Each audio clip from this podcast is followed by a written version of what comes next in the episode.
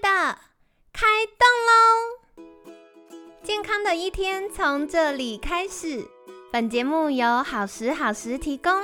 开始之前，别忘了订阅、分享以及追踪好时好时粉砖和 IG。若想帮助心爱的人变健康，也欢迎一起加入健康管理师证照班的行列。有想听的主题或推荐的来宾，也欢迎来信许愿哟。让凯西陪你一起吃早餐，聊健康。嗨，欢迎来到凯西陪你吃早餐，我是你的健康管理师凯西。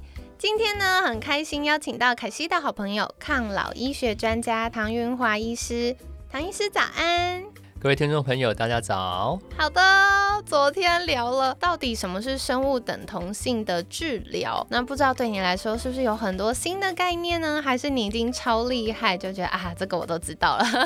再欢迎跟凯西说，你觉得如何哦？那今天呢，我觉得想跟大家分享的是，我们听众有很多是年轻的女生，或者是慢慢慢慢到三十几岁啊、四十岁啊。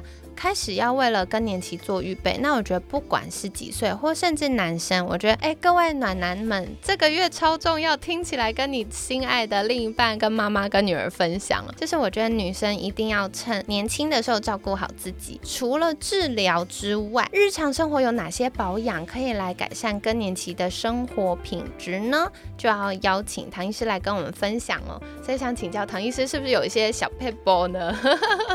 更年期的话呢，当然，呃，前面有提到说有一些像燥热啦，或者是呢睡不好啦，嗯啊，情绪的一些起伏啦。那这一块的话，呃，其实重点，如果他能够白天呢多去接受这一个阳光，再来的话呢，适当的做一些呃伸展的运动，这一部分的话呢，一方面呢可以去增加我们白天的这个体内的一些荷尔蒙，例如说我们。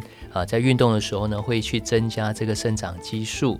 哦，还有呢，我们白天的时候适当的日照，我们会产生这一个维生素 D 三。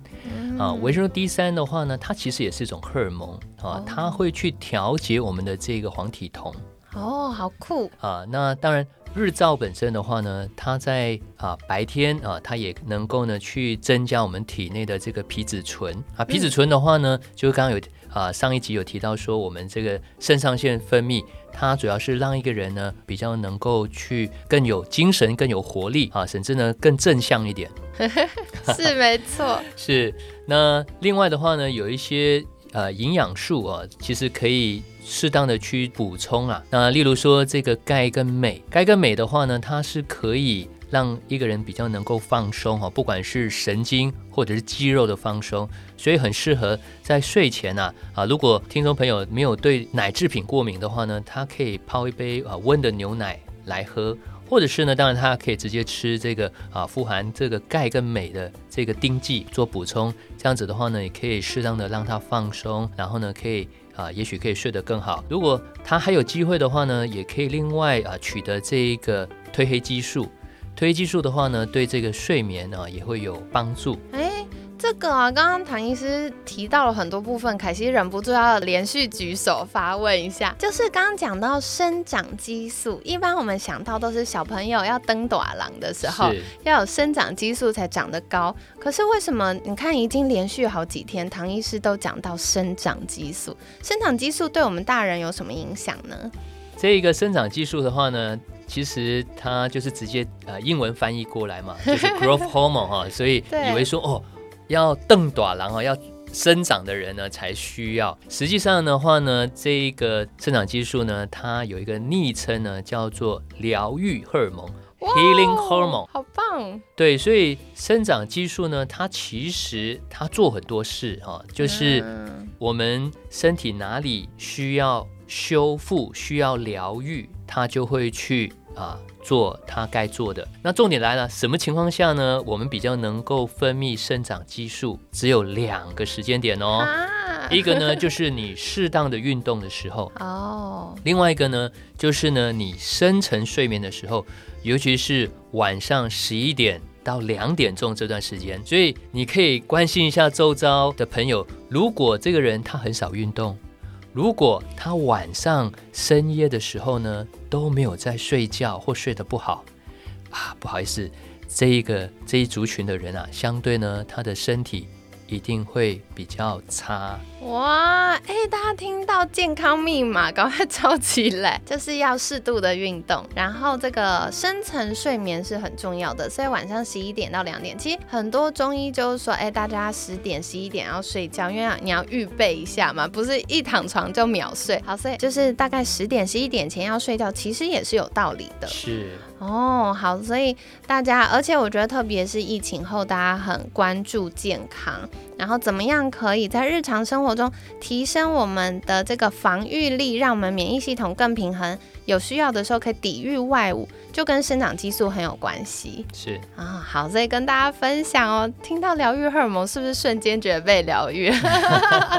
那接下来也想再请教唐医师的，就是刚刚我们有讲到这个维生素 D，它也是一种荷尔蒙。我相信很多的听众可能也觉得，哎，这到底是什么呢？因为听起来一般我们的印象就是补充钙的时候帮助骨质呃合成，避免骨松才要补充维生素 D，所以居然它还有别的功能。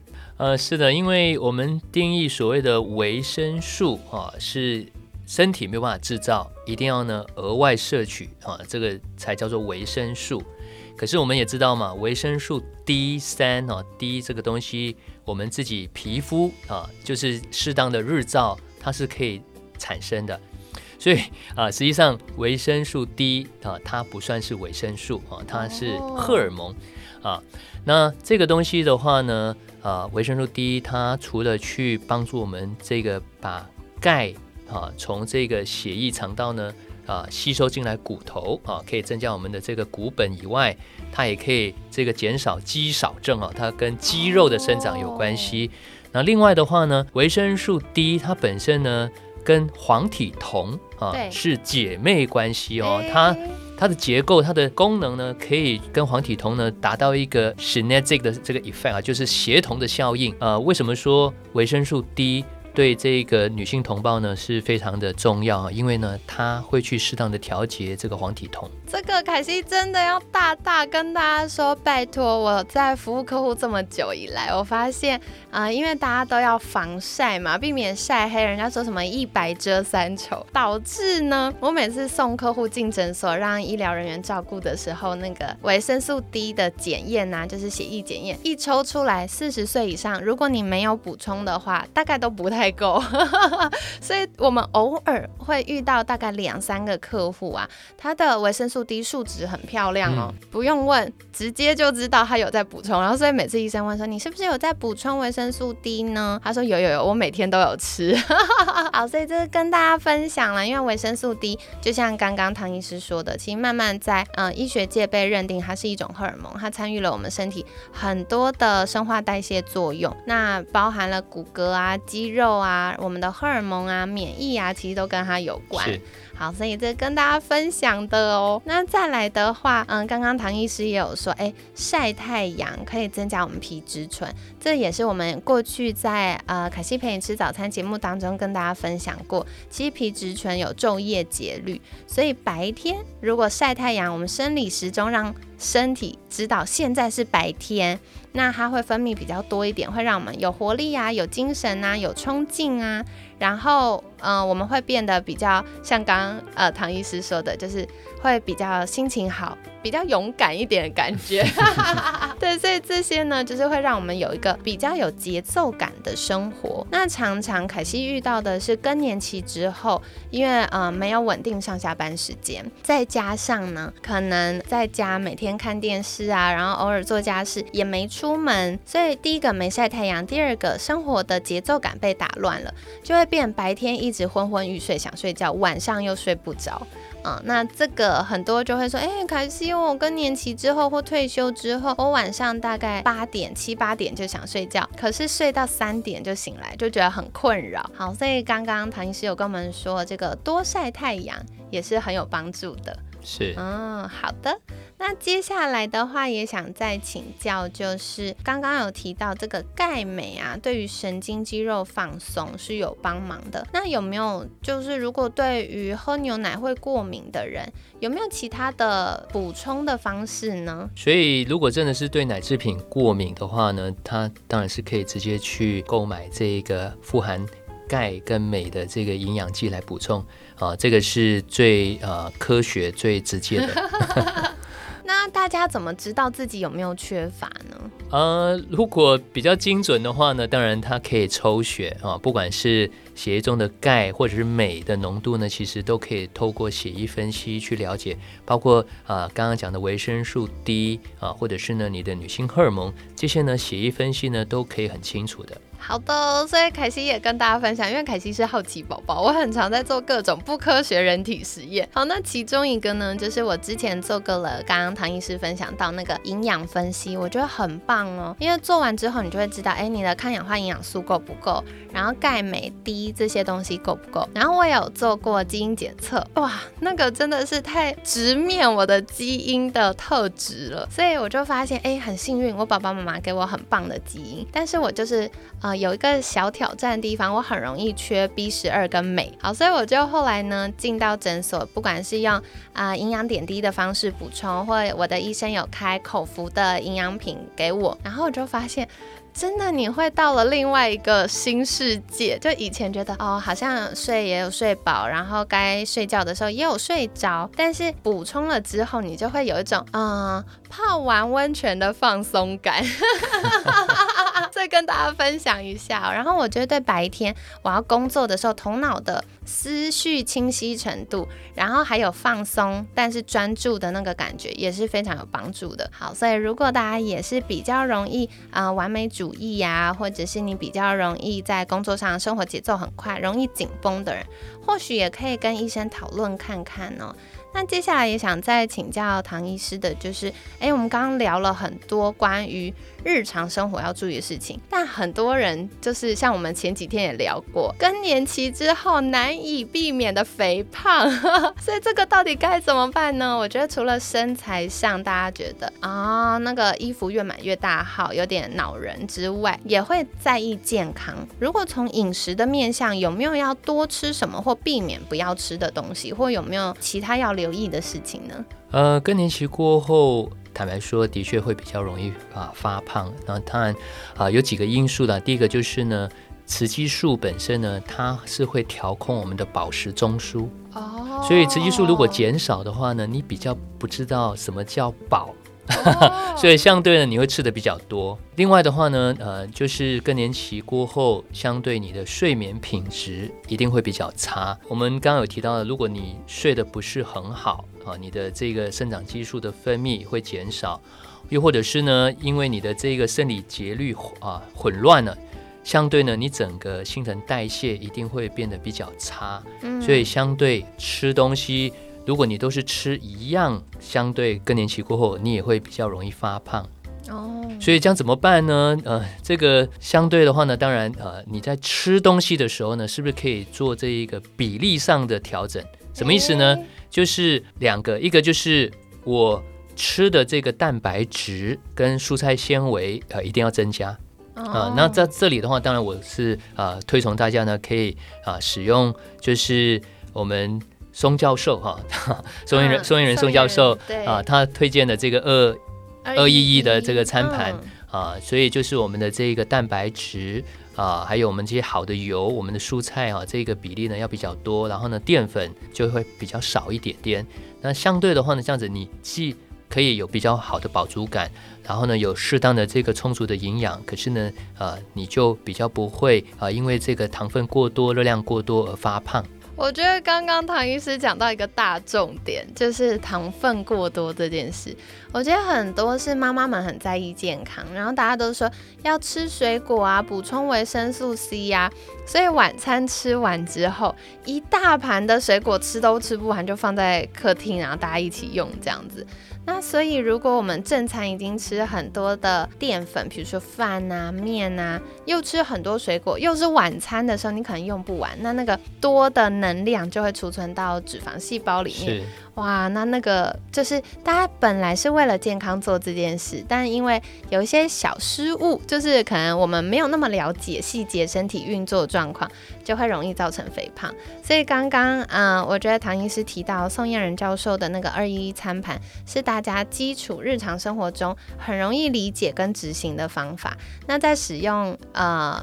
二一餐盘的时候，我觉得蔬菜的部分要增加，因为很常大家外食吃不到蔬菜，就觉得哦都是纤维质，那我靠水果补充好了，结果就糖分过多了。嗯，好，所以这个蔬菜的量要留意哦。那再来的话就是啊，我们前面有提到更年期也很需要注意运动。所以有没有建议什么样的运动或什么样运动强度或频率对大家来说是比较可以参考的呢？啊，其实只要是他喜欢的运动啊，都可以多做，因为这个运动坦白说就是要持之以恒。对。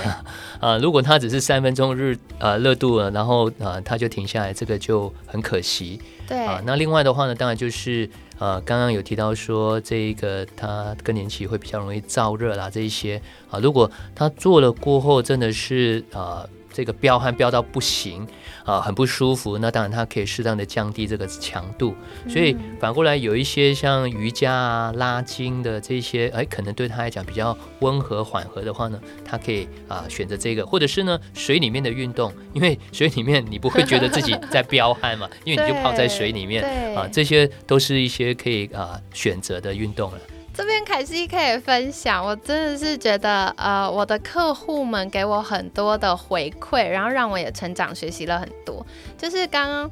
呃，唐医师提到水里的运动啊，然后很长就有妈妈们跟我说，哎，我又不会游泳，啊，但不用担心，就是只要在安全的情况下，你在水里走路，因为游泳池很长又有阻力，你要走过去也是有点累，所以你就来回走啊，或者是横向螃蟹走啊，等等，就是做一些动作上的变化。然后其实也会有运动的效果，对。那再来瑜伽呢？我觉得除了瑜伽之外，类似的还有像皮拉提斯、缠柔运动都是很好的选择。而且过去我们想象瑜伽都是呃在地垫上滚来滚去啊，然后一下就要到那个大休息开始呼吸，有没有？好，但是其实现在有越来越多比较科学化的研究介入，所以让老师们的教学是更多元，然后可以兼顾我们不同的需求。所以我觉得在嗯，随着年纪增加，我们除了运动是为了要维持体态之外，更重要的是维持体适能。是对，所以像大家的爆发力、肌力、肌耐力、心肺、你的呼吸、心跳等等的心肺，然后还有平衡感啊、本体感觉啊，都是可以透过这些运动做练习跟增进的。那如果大家有任何的疑问，也可以询问你的。呃，动作指导的老师或者是呃运动的教练，那他们就可以给我们更多的细节跟啊练习的方向喽。那这个是跟大家分享的。好的，所以非常感谢唐医师跟我们分享到许多的日常保养小知识。关键还是大家要好好睡觉啊，睡觉是第一个。然后日常呢，如果可以多出去走动、晒晒太阳，像凯西常就会跟。嗯，妈妈们退休的妈妈们分享说，不要再加一个人，因为一个人你很容易就想东想西，然后情绪越来越不好，又让你的状况变更不好。所以，哎，可以去上一个什么班，比如说舞蹈班呐。手作班呐，或者是买菜的时候不要那么快回来啊，去菜市场逛一逛啊，看还有卖什么新鲜的啊，然后没见过的东西啊，就是多走动，然后晒晒太阳是有帮助的。然后甚至是你早上醒来还在赖床的时候，窗帘先打开，先让阳光洒进来。那刚刚就是唐医师有跟我们分享到这个呃营养素的补充比较常见的。可可能就是像维生素 D 啊、钙啊、镁啊，这个呢都可以透过医师或营养师、药师的说明，然后找到适合你的产品或者是啊日常补充的方式。那当然还有运动也是非常重要的哦。那整体加总起来就会让我们有比较好的睡眠品质或者是情绪的稳定度。所以今天跟你分享这么多大宝典，不知道你印象最深刻的是什么呢？也欢迎再跟凯西分享喽。那在节目尾声，想再次邀请唐医师，是不是可以跟大家介绍，如果大家想要知道怎么样在日常生活中照顾自己的健康，可以到哪里找到您呢？啊，各位听众朋友可以呃上脸书搜寻我的粉砖啊，唐玉华医师健康逆龄购。那另外呢，我是在永跃健康管理中心服务。好的，所以凯西会把相关链接放在我们节目资讯栏，欢迎大家可以订阅跟追踪喽。那今天感谢抗老医学专家唐云华医师的分享，每天十分钟，健康好轻松。凯西陪你吃早餐，我们下次见，拜拜，拜拜。